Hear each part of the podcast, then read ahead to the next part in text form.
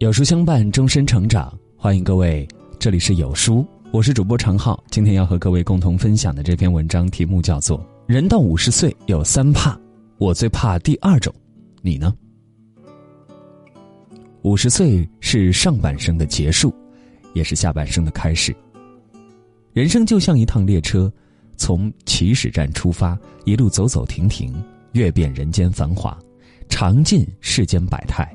直到岁月尽头，五十岁人生已过大半，但未达终点站。风花雪月过，年少轻狂过，大风大浪过，兜兜转转，因果循环，终会尘埃落定。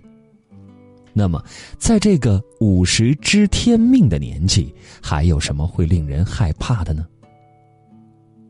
怕亲情离去。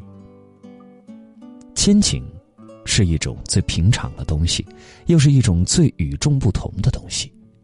中国人骨子里对亲情的重视和依赖，对儿女的奉献精神，可谓淋漓尽致，世界之最。与其说怕亲情离去，不如说害怕孤独，害怕没有陪伴。年过五旬，部分人已经送走了年事已高的父母，一心一意寄托于子女身上。子女喜比他更喜，子女愁比他更愁，子女回，则能从早忙到晚，操办一桌满汉全席，还生怕他吃不好吃不饱；子女去，就着一顿粗茶淡饭凑合果腹。一辈子为子女操心，常常忘了儿孙自有儿孙福，亲情质保期也就短短数十载。当代生活变数太大了，女儿一嫁就是十万八千里，还要担心儿子娶了媳妇儿忘了娘。晚年若得不到子女的陪伴与照顾，多数普通人将深陷孤苦无依，怎叫人不害怕？怕健康到头。爱默生曾直指健康的重要性，健康是人生第一财富。这句话被无数中老年朋友作为朋友圈文案收获共鸣，总能赢得最多的赞与回复。忙碌了大半辈子的躯体机能日益下降，轻则腰酸背痛、糖尿病，重则痛风、冠心、患三高。无论在何处听到身体不行了，总会对号入座，内心一颤，虎躯一震。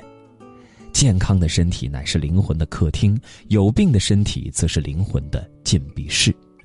年纪越大，越明白金银财宝终究只是身外之物，生不带来，死不带去。一个强健的身体才是革命的本钱，是面对人生意外的定心丸。能清晰的得知，人固有生老病死，但是心底深处还是惧怕疾病找上自己。怕朋友不在，人到中年，家庭生活两头忙，好不容易交了几个至交好友，想抽空吃个饭，结果一个月都敲不定时间，慢慢的也不再花时间、花精力、花金钱去维护友情，渐行渐远，渐无书，联络稀少。虽然常说人生不如意事常八九，可与人言者无二三，但是谁甘愿自己没朋友呢？没有可以谈心的朋友，没有稳定的社交圈，心里必然充斥着空虚与寂寞。为了不让人担心，不让人同情，不让人笑话，再苦再累都有自己默默承受着，但也是真的害怕孤身一人走完一生。当然。倒也不是完全不愿意呼朋唤友排解孤单，而是当自己打开数百上千人的通讯录时，却不知道应该找谁，这才发现有的人不能找，有的人不该找，还有的人找不到。明白，陪你最多的人还是你自己。龙应台在《亲爱的安德烈》曾这样写道。人生其实就像一条从宽阔的平原走进森林的路，在平原山同伴可以结伴而行，欢快的前推后继，相濡以沫。一旦进入森林，草丛和荆棘挡路，情形就变了。个人专心走个人的路，寻找个人的方向。五十岁是一个懂得了天命的年龄，看过了人世繁华，经历了坎坷沧桑，感受了世态炎凉，也懂得了人生冷暖。